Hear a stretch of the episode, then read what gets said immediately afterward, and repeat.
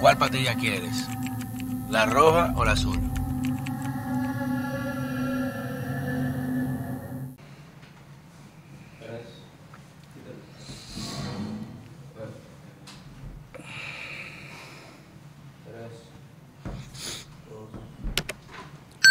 Señores, bienvenidos a otra entrega de este su canal de YouTube, Pedro Manuel Casals, el cuarto bate. Recuerden suscribirse, encender la campanita, dejar los comentarios, críticas, sugerencias para llevarle a usted el contenido alternativo más importante y más relevante de la que la prensa tradicional y los medios masivos no se van a hacer eco nunca porque le afecta a sus intereses y gracias a ustedes son los temas que tratamos aquí en la interacción diaria. Que ya casi vamos a llegar a 60 mil suscriptores. ¿Eh? Y de ahí vamos para 100. Yo sé que antes de finalizar el año vamos a llegar a 100 mil suscriptores para tener otra placa aquí. Que voy a, estar, voy, a, hacer un programa comiendo con la placa, sí, al lado de la placa, voy a comer con ella. Cuando va a dormir con mi placa de los 100 mil cuando lleguemos.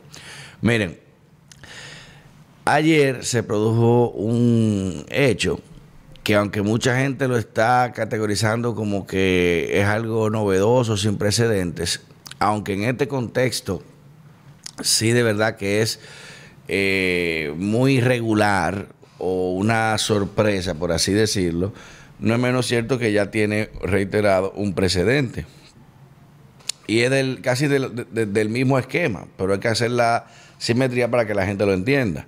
Pues, tanto como lo hemos hablado y como lo digo aquí, bueno, lo acabo de mencionar y como lo digo en cada eh, introducción de los episodios del cuarto bate, de que ya la gente no confía en la prensa mediática tradicional, en los medios masivos, por la manipulación, el filtro y la censura de intereses que existen de esas grandes corporaciones, cada vez más los actores e influyentes eh, y, personas de, de relevancia utilizan menos medios para anunciar grandes temas. ¿Por qué? Porque se sabe ya que hay un sesgo y la gente no confía ni le está dando la amplitud, ni la visualización, ni la relevancia a esos medios sobre grandes noticias. Pues la gente lleva a la gente no es pendeja.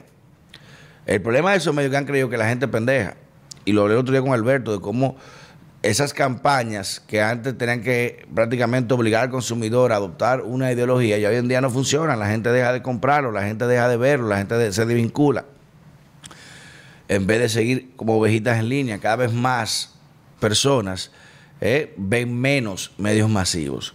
Y por eso, eh, ayer el, el, gobernador de la Florida, Ron DeSantis, quien ha hecho un papel fenomenal en ese estado y ha convertido eh, a la Florida en prácticamente un estado de ensueño donde toda la mayoría de grandes personas con mucho patrimonio o recursos están mudando para allá. Y ha endurecido incluso esquemas para que los ilegales, el tema del sentencialismo y otras cosas no permeen ese estado y por eso la Florida hoy en día es un referente. Escúchame, es un referente de gobernanza y de que la gente prefiere vivir ahí, aunque sea demócrata o lo que sea, porque se siente seguro, hay orden, hay ley, ¿eh? hay institucionalidad y se tiene mucho respeto al, eh, al esquema institucional, o sea que la gente sabe que sin importar ideología y nada, en hay reglas claras, no como en otros estados. O sea, se puede hacer más negocio, la gente trabaja mejor, hay buena paga y hay mucho más correspondencia. Por eso te digo, reitero, de los estados que más gente se ha mudado ha sido a la Florida en estos últimos años. Pues Ron DeSantis, en un live space con Elon Musk en Twitter, anunció formalmente la búsqueda de la candidatura presidencial o la nominación del Partido Republicano. Y esto ha causado un gran revuelo que ha obligado incluso a los medios masivos a tener que informarse o eh, nutrirse de Twitter para darle amplitud a esta noticia porque no lo hizo en Fox, no lo hizo en CNN, no lo hizo en ABC, en PBS, en CBS, lo hizo en un live space de Twitter, una red social. Y ni siquiera lo hizo anunciándolo de su cuenta, sino participando en una interacción con muchas personas en ese espacio. Que obviamente ya tendrá eh, otra, eh, otro abordaje ya más formal, pero ahí se dio ya la iniciativa. Y te dice, bueno, esta es la primera vez que pasa eso. En Twitter sí. Pero recuerden que el presidente Donald Trump en el año 2015 anuncia su candidatura presidencial en medio de un Comedy Central Roast, que eso es prácticamente una cadena televisiva de comedia y en un programa específico donde se hace lo que es eh, un asadero, por así decirlo o, traducirlo, que lo que es un roast, que es cuando se juntan muchas personas a acabar con un personaje, que es una forma de celebrarlo o de conmemorarlo, pero con aspectos cómicos negativos. Ahí van a decir todo lo peor de esa gente, a hacer chistes de él, a burlarse de él. Y no, no, no solamente con gente como Donald Trump, lo han hecho con mucha gente, con Mike Tyson, con Pamela Anderson, eh, con Charlie Chin. Los roles de Comedy el que lo ha visto, son súper ácidos, muy hilarantes y tenían esa, ese toque eh, de, cinismo, de sarcasmo, en que tú tenías que sentarte y escuchar todo lo que tus conocidos, amigos y allegados eh, tenían para decir de ti, de tus secretos, intimidades, burlas, todo esto. Pues en ese roast de Donald Trump, lo pueden buscar en el año 2015, al final cuando le toca hablar, él termina su alocución eh, indicando que va a buscar la candidatura presidencial de los Estados Unidos, incluso con el discurso y la, música de, del, candidato presidencial, con las balloons, las vejigas, eh, blancos, rojos y azules. Y eso fue un espectáculo que mucha gente en ese momento entendió que era un chiste. Donald Trump no anunció en CNN, ni en Fox, ni en su cadena, ni en su programa de Apprentice. Lo anunció en un roast de Comedy Central. Y la gente lo tomó a chercha. Y luego entonces fue trabajando su candidatura. Ron DeSantis acaba de hacer lo mismo en un live space. Tú, sumas las, las circunstancias y es prácticamente lo mismo, de no ir a una cadena formal, a un programa serio, a una eh, de los ratings de, cadenas noticiosas, sino hacerlo en el esquema de ellos. Y que la gente entonces le caiga atrás a la noticia, no ellos caerle atrás eh, al medio para hacer la noticia. Y esto deja dicho algo muy importante y es efectivamente de que ya los medios están tan desacreditados que las personas de relevancia e influencia no lo utilizan para sus anuncios importantes y sus plataformas personales para temas de poder. ¿Y qué va a pasar con esto? De que esto se va a replicar.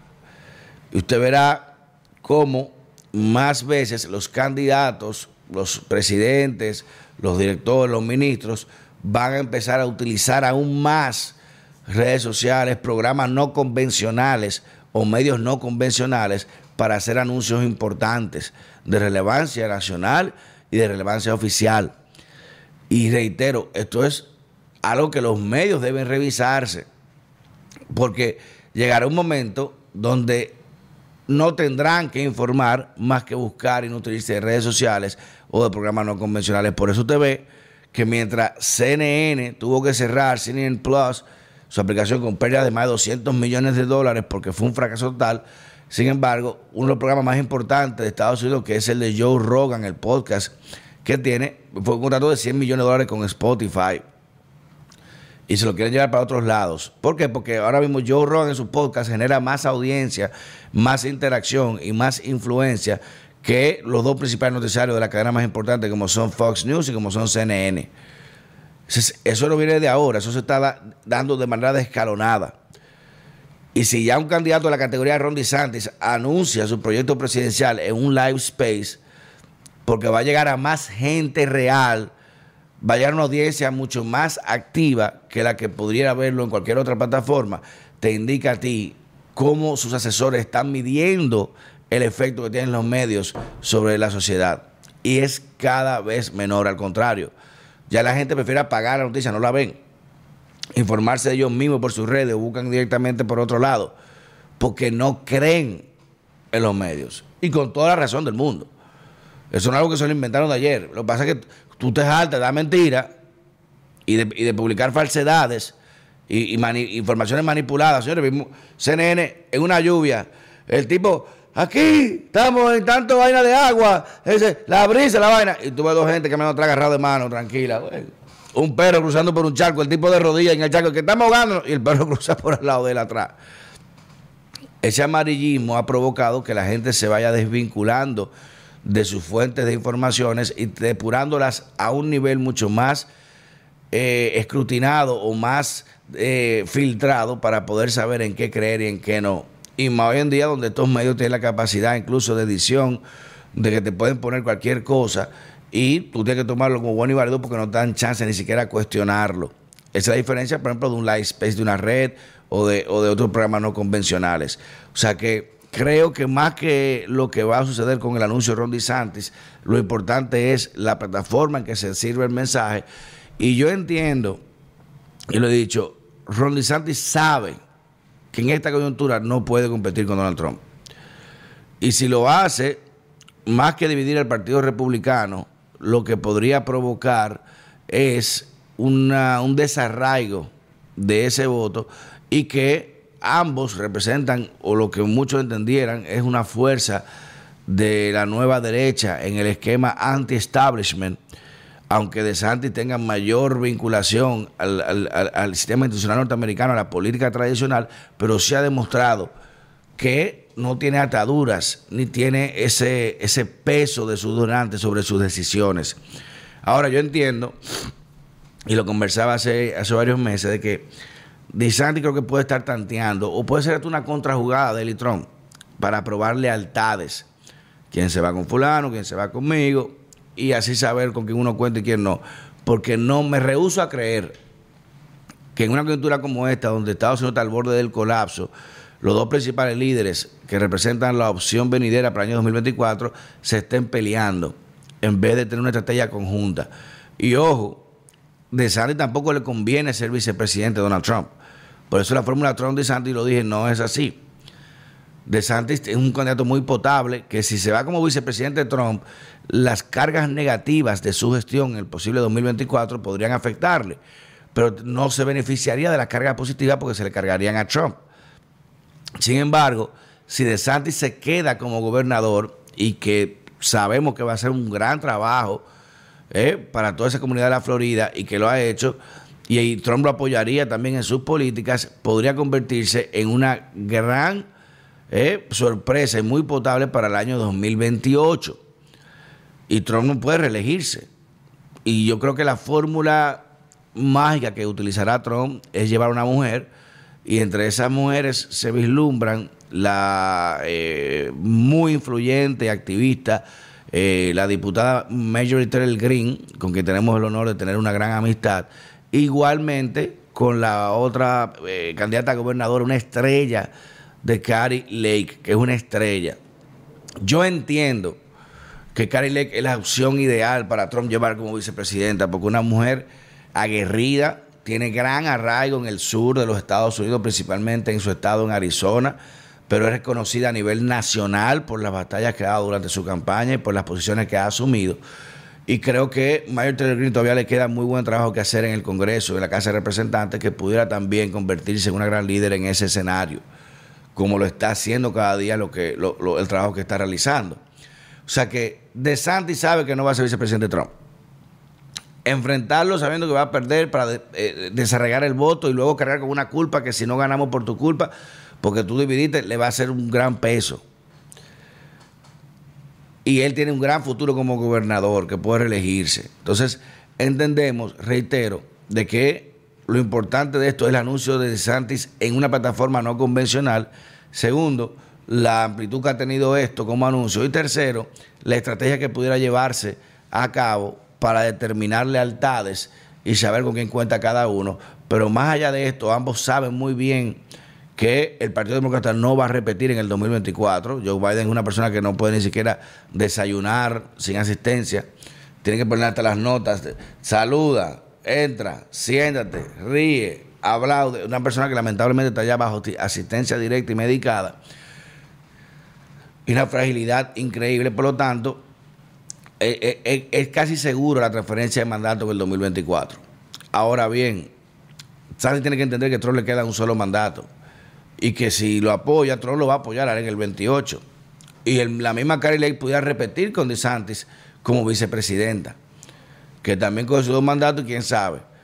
Pero lo importante de esto es entender el contexto geopolítico y electoral que está en Estados Unidos y de cómo ya los medios no tienen la autonomía, no tienen el monopolio de las decisiones o de los anuncios, de las noticias de mayor relevancia a nivel nacional, ni tienen la decisión de cómo manejarlas, ni cuándo, ni cómo ponerlas, ni hacerlo, sino que prácticamente tienen que estar vigilando otra plataforma para yo poder dar la noticia. Y eso es una gran victoria para la libertad de prensa, una gran victoria para el acceso a la información y una gran victoria para la ciudadanía de que ya se está liberando de todos esos filtros mediáticos tradicionales. Así que el escenario se pone súper interesante y vamos a ver qué va a pasar. Cambio fuera.